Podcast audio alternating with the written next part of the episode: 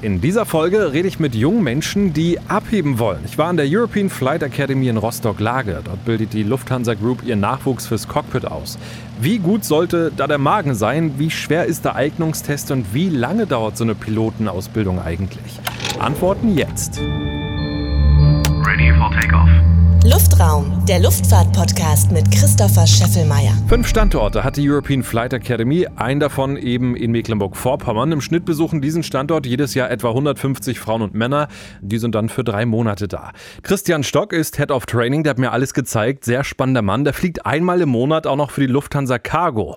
Aber darum soll es heute nicht gehen. Ich wollte von ihm erst einmal wissen, was genau lernen die Schülerinnen und Schüler in Rostock? Hier in Rostock unterrichten wir die Phase 4b unserer Ausbildung. Das heißt, das ist die fortgeschrittene Ausbildung im Instrumentenflug, die Einführung in die europäischen Verfahren, da die Schüler davor in den USA ihre Ausbildung absolviert haben. Das ist eine sogenannte Europäisierung und die Zwei-Motoren-Ausbildung. Äh, sie lernen dort das Flugzeug, in dem Fall die DA-42, zu fliegen äh, im Einmotorenflug. Es ist also eine Ausbildung für Piloten, die dieses Flugzeug nach Instrumentenbedingungen fliegen wollen und ähm, wir spielen in dieser Ausbildung Motorausfälle mit ein, die dazu führen, dass dieses Flugzeug eben nur mit einem Motor geflogen wird, obwohl es ja eigentlich zwei Motoren hat. Das ist, sage ich mal, so der Effekt dieser Phase 4b. Und es gibt ja nicht nur echte Flugzeuge, die draußen im Hangar stehen, haben wir uns gerade schon angeguckt. Schön sauber, die ganzen Flugzeuge. Es gibt auch zwei äh, Simulatoren. Geht man zuerst in den Simulator und dann rüber ins echte Flugzeug oder äh, wird das auch so durchgemixt, je nachdem, was gerade trainiert werden muss? Äh, es ist in der Tat eine Mischung. Ähm, zu Beginn der ähm, Zweimod-Ausbildung haben wir ähm, einen großen Simulatorblock. Danach geht das Training ins Flugzeug und kurz vor der Prüfung gibt es noch einige Simulator-Missions im Simulator, die ähm, Notverfahren simulieren. Also ganz am Anfang und ganz am Ende geht sie in den Simulator. Wenn man hier in Rostock dann fertig ist, dann geht es ja nachher so langsam, aber sicher dann schon in die Richtung, ähm, dass man sich äh, auf seinem Muster dann auch ausbilden lässt. Ist es auch theoretisch möglich, sich ähm, von hier aus, wenn man diese ganzen Lizenzen hier bekommen hat, sich gleich auf dem A380 ausbilden zu lassen? Also das ist theoretisch möglich. Ähm, äh, da müsste sich der Schüler aber um die, selber um die äh, Ausbildung auf diesem Muster bemühen. Ähm, wir als Lufthansa-Gruppe machen das nicht. Ähm, theoretisch möglich ist es. Allerdings ist natürlich die Frage, inwiefern das Sinn macht. Ähm, ich behaupte mal, es macht eher weniger Sinn, äh, weil wenn die Schüler bei uns die Ausbildung absolviert haben, müssen sie erstmal einige tausend Stunden Erfahrung sammeln auf der Kurzstrecke, möglichst viele Starts und Landungen machen, möglichst viele Wetterphänomene gesehen haben, bevor sie auf die Langstrecke gehen. Und dieser A380 ist eben ein Langstreckenflugzeug, wo man diese Basic-Erfahrungen äh, oder diese, diese Eingangserfahrungen, viele Starts und Landungen nicht mehr machen kann. Wie sieht es aktuell aus mit der Ausbildung im Lufthansa-Konzern? Muss ich Geld mitbringen? Bekomme ich Geld dafür? Wie sieht es aktuell aus mit der Finanzierung der Ausbildung? Muss ich Geld mitbringen? Nein. Bekomme ich Geld dafür? Nein.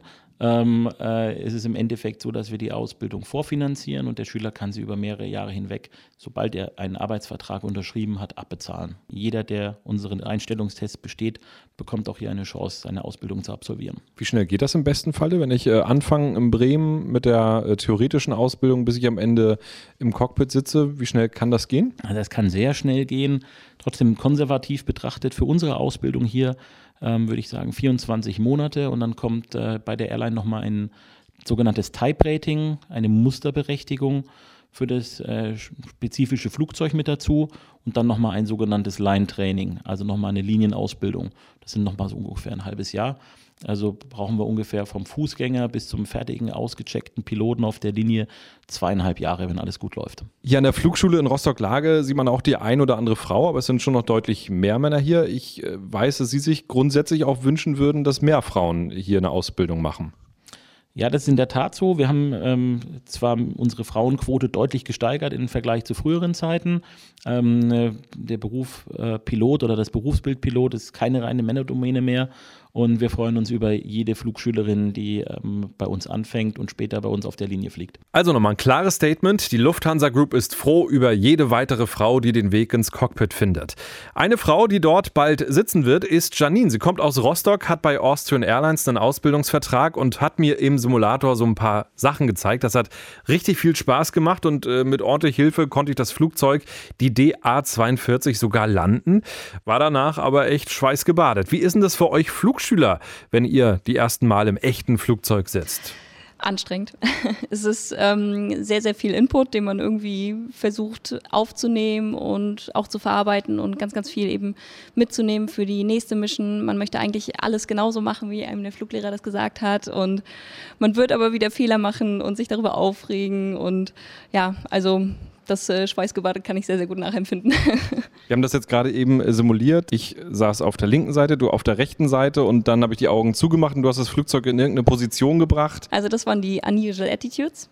Ähm, das bedeutet so viel wie, ähm, man ist in einer ungünstigen Fluglage und ähm, soll versuchen, so schnell wie möglich das Flugzeug wieder in eine stabile Fluglage zu bringen. Und ähm, letzten Endes, was ich mit dir gemacht habe, war genau das. Ich habe ähm, einmal die Nase hochgezogen, das, ähm, das äh, Flugzeug in eine äh, Querlage gebracht quasi und die Power rausgezogen, dann bist du eben sehr, sehr langsam geworden. Ähm, dann musstest du eben die Power wieder nachschieben, die Nase runterdrücken und äh, Wings wieder level bringen. Und dann waren wir im Prinzip auch wieder auf, auf der Fluglage, die wir eigentlich haben möchten. Und das Ganze finde ich im Simulator schon äh, sehr anspruchsvoll. Wie fühlt sich das an, wenn der Fluglehrer das mit dir oben macht? Ähm, es ist sehr, sehr spannend. Es ist ähm, eine Mischung aus Achterbahnfahren und nicht so richtig wissen, wo die Achterbahn eigentlich langläuft. Ähm, so ungefähr kann man sich das vorstellen. Zu Anfang fängt man auch ähm, an, das Ganze erstmal zu beobachten. Also man muss nicht gleich die Augen zumachen, ähm, sondern man, man sieht, was macht der Fluglehrer jetzt gerade und wie verhält sich das Flugzeug dabei, wie fühlt sich das für meinen Bauch überhaupt an. Ähm, und so ein bisschen entwickelt man dann schon auch ein Gefühl dafür, was passiert jetzt. Und wenn man dann halt eben anfängt, ähm, die Augen zuzumachen dabei, dann ist es natürlich noch ein bisschen spannender. Aber wie gesagt, man weiß so, so ungefähr, was jetzt gerade passiert und ich weiß auch, okay, ich bekomme das wieder so hin, wie ich es haben möchte und das Flugzeug wird wieder eine ruhige Lage einbringen und alles wird gut. Was sind noch so ähm, Späße, die die ähm, ja, Lehrer mit euch machen? Eigentlich ist das schon, würde ich sagen, das Spannendste. Also in ähm, Phoenix hatten wir auch drei Missions, die wir auf einem Kunstflieger ähm, absolviert haben. Das war die Grob ähm, von der Bundeswehr, ein Flieger. Ja, und ähm, da damit kann man ganz, ganz viele Späße machen. Damit kann man das Flugzeug halt komplett auf den Kopf drehen, ähm, ganz ähm, steil nach unten fliegen, ganz steil nach oben fliegen, ganz ähm, fiese Lagen mit den äh, Flügeln einfach auch ähm, einbringen. Also das war schon ziemlich spannend und ja, dem einen oder Magen hat das nicht ganz so gut vertragen. Welche Strategie wählt man da? Am besten gar nichts essen oder so ein bisschen trockenes Brot vorher? Ähm, man sollte jedenfalls nicht zu deftig essen und nicht zu viel im Vorfeld. Ähm, in Amerika ist das manchmal ein bisschen schwierig mit dem nicht zu deftig, aber ähm, eigentlich funktioniert das. Ja, man muss, ja, wie soll ich sagen, man darf nicht, nicht zu sehr ähm, sich darauf versteifen, okay, das wird mir jetzt gleich schlecht gehen oder so. Ähm, man muss da versuchen, ein bisschen locker ranzugehen und zu schauen, was passiert. Und auch wenn einem schlecht wird und man sich eben übergibt, dann ist das nicht weiter schlimm irgendwie. Oder es ist klar, es ist einem irgendwie peinlich, aber die Fluglehrer kennen das. Deswegen ist es nicht so ungewöhnlich. Wie hat sich dein erster ähm, Flug angefühlt, wo du das Flugzeug alleine gesteuert hast? Ähm, ich glaube, in dem Flug selber habe ich das gar nicht so richtig ähm, realisiert. Also der erste Flug ist ja tatsächlich, dass man woanders hinfliegt ähm, und dort den Fluglehrer dann aussteigen lässt. Und ähm, dann fliegt man eben ein paar Runden ähm, um den Flugplatz und landet dann wieder und geht dann eben wieder hoch und ja, irgendwann steigt dann der Fluglehrer wieder dazu und man ähm, fliegt zusammen zurück zum eigentlichen Flugplatz, wo man eben hergekommen ist. Ähm, und ich glaube, so richtig realisiert habe ich das dann erst im Nachgang, als ich ähm, von meinen Kurskollegen abgeholt worden bin am Flieger und in den Pool geschmissen worden bin. das gehört dazu dann. Genau, das ist so ein bisschen Tradition. Ähm, und ja, im kalten Wasser habe ich dann gedacht, krass, das war ganz schön abgefahren, was du da gerade gemacht hast. Wo siehst du dich in ein, zwei Jahren? Ähm, bei der Austrian im Cockpit irgendwo äh, um die Welt fliegen. Sagt Janine. Und ich werde ab jetzt, wenn ich über Wien fliege, immer mal vorne ins Cockpit reingucken, ja, ob Janine da vielleicht drin sitzt. So, zwei junge Männer habe ich auch noch getroffen. Leonard, 21, aus der Nähe von Stuttgart, hat mit 14 angefangen mit dem Segelfliegen. Und Marcel aus der Nähe von Nürnberg, der ist 20 und von dem wollte ich mal wissen, wie schwer war denn eigentlich die Aufnahmeprüfung für die Ausbildung, von der man ja immer so viel hört? Ähm, definitiv nicht leicht aber jetzt auch nicht unmachbar. Also man sollte sicherlich in manchen Sachen vielleicht eine Grundbegabung haben, Mathematik zum Beispiel oder Englisch, Physik, das sollte vielleicht im Gymnasium schon immer ein Fach gewesen sein, wo man gesagt hat, ja, das liegt mir, aber man muss jetzt auf jeden Fall kein Einserschüler sein, das war ich auch nicht.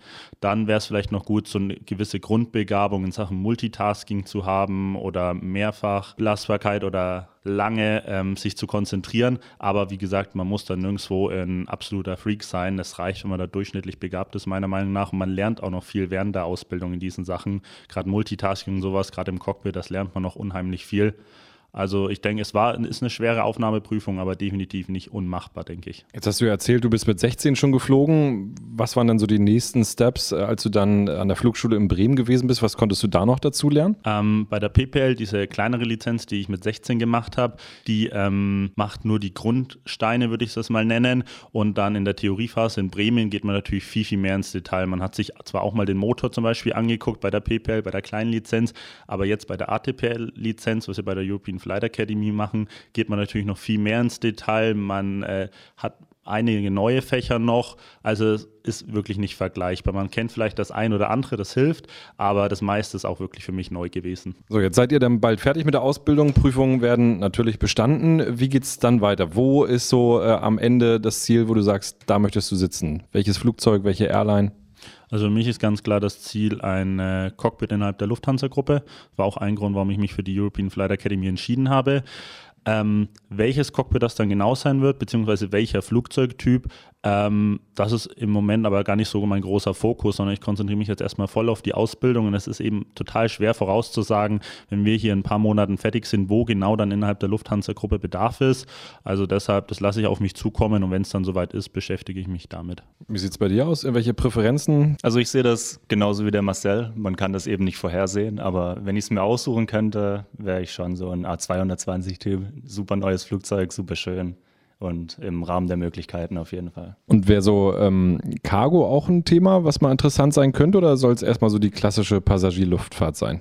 Ich würde sagen, erstmal die klassische Passagierluftfahrt, äh, ja. Also es steht ja auch auf meiner Liste irgendwann vielleicht mal, aber ja, fürs Erste auf jeden Fall Passagierfliegen. Ja. Und ist dann der Traum, eines Tages da auch mal Langstrecke zu fliegen oder ist, spielt das dabei auch gar keine Rolle, weil am Ende geht es darum, ein Flugzeug sicher von A nach B zu fliegen? Es geht immer nur ums A nach B fliegen, ja. Also nicht unbedingt Langstrecke, Hauptsache fliegen. Aber so, Marcel, schön nach Los Angeles und dann zwei Tage da ähm, im Hotel sein, das schöne Wetter genießen, hat auch was, oder? Hat definitiv auch was. Also ich glaube, das hat alles Vor- und Nachteile. Ähm, Langstrecke könnte ich mir auch gut vorstellen mal. Nicht jetzt am Anfang, da würde mich eher Kurz- und Mittelstrecke reizen. Aber wenn man da mal mehrere Jahre Erfahrung drauf hat, gerne. Aber das muss man dann auch von Faktoren wie äh, Familie abhängig machen. Also das halte ich mir wirklich noch ganz offen, aber definitiv hat es auch seine Reize. Ja. Ist es auch so, dass man in der Flugschule schon so ein bisschen lernt, äh, wie man so Durchsagen macht? Weil man hatte so das Gefühl, wenn man in so Flugzeugen sitzt, dass gerade so die Lufthansa-Piloten irgendwie auch so leicht geschult sind. Also so ein leichtes Entertainment-Gehen meine ich da mal rauszuhören. Äh, nein, nicht wirklich. Man redet scherzhaft darüber, ja, aber ähm, ich glaube, da muss jeder seinen Weg finden, wie er dann die Passagiere bei Laune hält. Dann die Frage, die muss in dem Podcast auch immer sein: Euer Lieblingsflugzeug, welches ist das? Ich denke, ich bin so ein Airbus A330-Fan. Ähm, für alles zu gebrauchen auf der Langstrecke und einfach ein toller, toller, schöner Flieger. Optisch auf jeden Fall äh, sehr nett anzuschauen. Wie sieht es bei dir aus, Marcel? Für mich ganz klar die Boeing 777. Ein sehr, sehr schöner Flieger, Riesentriebwerke. Also, das ist schon ein sehr, sehr cooles Flugzeug. So, und wenn ihr jetzt denkt, Mann, ich will jetzt auch Pilotin oder Pilot werden, dann einfach bewerben. Es gibt nichts zu verlieren. Und Christian Stock, Head of Training in Rostock-Lage, sagt: Pilot ist ein Beruf mit Zukunft. Es werden immer Piloten gebraucht. Natürlich gibt es dort gewisse Wellenbewegungen. Ähm, aber der Bedarf ist nach wie vor da. In diesem Sinne, danke fürs Zuhören oder zu gucken auf Plane Mania bei YouTube. Und Luftraum gibt es natürlich auch bei Facebook und bei Instagram. Wenn ihr da vorbeiguckt, freue ich mich natürlich über ein Like. Bis zum nächsten Mal. Luftraum, der Luftfahrt-Podcast mit Christopher Scheffelmeier. Parking brake set.